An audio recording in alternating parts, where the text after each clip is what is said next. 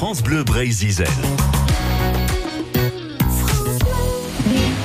Quel ravissant spectacle, n'est-ce pas, cher monsieur Justement, j'admirais la mer. Pour moi, les vacances au bord de la mer sont toujours très agréables et reposantes. Et aujourd'hui, dans la série euh, proposée par Gaël Guéguin, son invité nous rappelle aussi que les boutiques de souvenirs ne datent pas d'hier. Carte postale de la plage, la série estivale qui remonte aux origines du tourisme balnéaire. Avec François de Beaulieu, auteur de Vacances en Bretagne, paru chez Scolvraise. Une fois l'été passé, il y a un moyen de penser à la Bretagne. Le reste de l'année, c'est de ramener des souvenirs achetés dans une boutique spécialisée. La carte postale envoyée ne suffit pas. Il faut aussi ramener des souvenirs qui pourront servir de support à la mémoire, mais aussi euh, de preuves de ce qu'on a vécu et bien sûr de cadeaux. Le petit commerce des plages et des sites touristiques a très tôt su constituer une offre de produits très variés.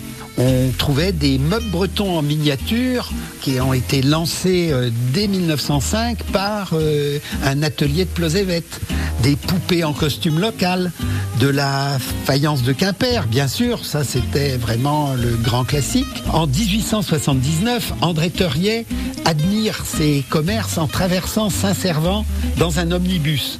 Il écrit Rien encore n'indique le voisinage de la mer, sauf quelques rudes figures hâlées de marins et des coquillages étalés aux devantures des marchands de curiosités. Quelques jours plus tard, André Teurier rentre dans une boutique de Saint-Malo où deux vieilles filles tirent du fond de petits cartons verts leurs marchandises minutieusement empaquetées. Elles vendent principalement des bijoux bretons, croix d'argent façonnées à l'antique, cœurs vendéens, médailles de Sainte-Anne. Et elles en écoulent tant qu'elles peuvent aux baigneurs et aux excursionnistes. Avec le temps, les objets se sont standardisés et ont été de moins en moins produits en Bretagne. Déjà en 1867, le guide Conti dénonçait les bibelots de toute nature fabriqués à Paris.